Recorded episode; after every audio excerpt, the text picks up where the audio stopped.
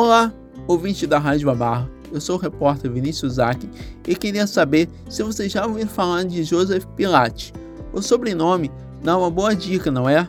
Ele é o precursor e idealizador do Pilates, uma atividade que trabalha o corpo e a mente. Nessa reportagem vamos entender como o Pilates auxilia na saúde dos idosos. Venha conferir a matéria de hoje. O Pilates traz diversos benefícios e tem conquistado cada vez mais adeptos, entre eles os idosos.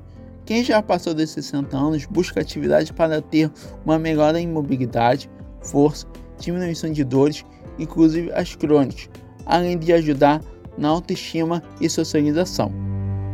Lucy Ramos, aposentada de 76 anos e praticante de Pilates há 6 anos, comenta sobre os benefícios da atividade. Pilates vem me ajudando porque eu tenho mais facilidade em determinados movimentos em que, é, em que são solicitados os músculos e, e, e a flexibilidade do, do corpo. Mas é bom ir a, a, ao, ao, estúdio, é, ter contato com outras pessoas, quer dizer, socialmente é bom e também para o corpo, claro, né? Que não se pode é, esquecer do benefício que faz, o Pilates faz para o nosso organismo.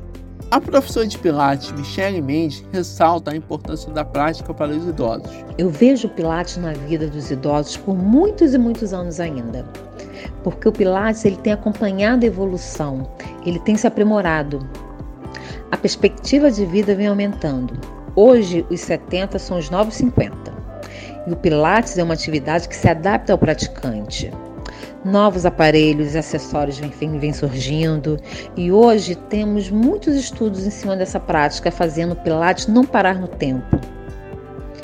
Agora, a grande tendência desse público é de se preparar para a maturidade, praticando muita atividade física, se preocupando muito com o corpo, se preocupando muito como eles vão envelhecer, fazendo com que eles cada vez mais cedo se cuidem para que cheguem na maturidade de uma forma muito mais saudável.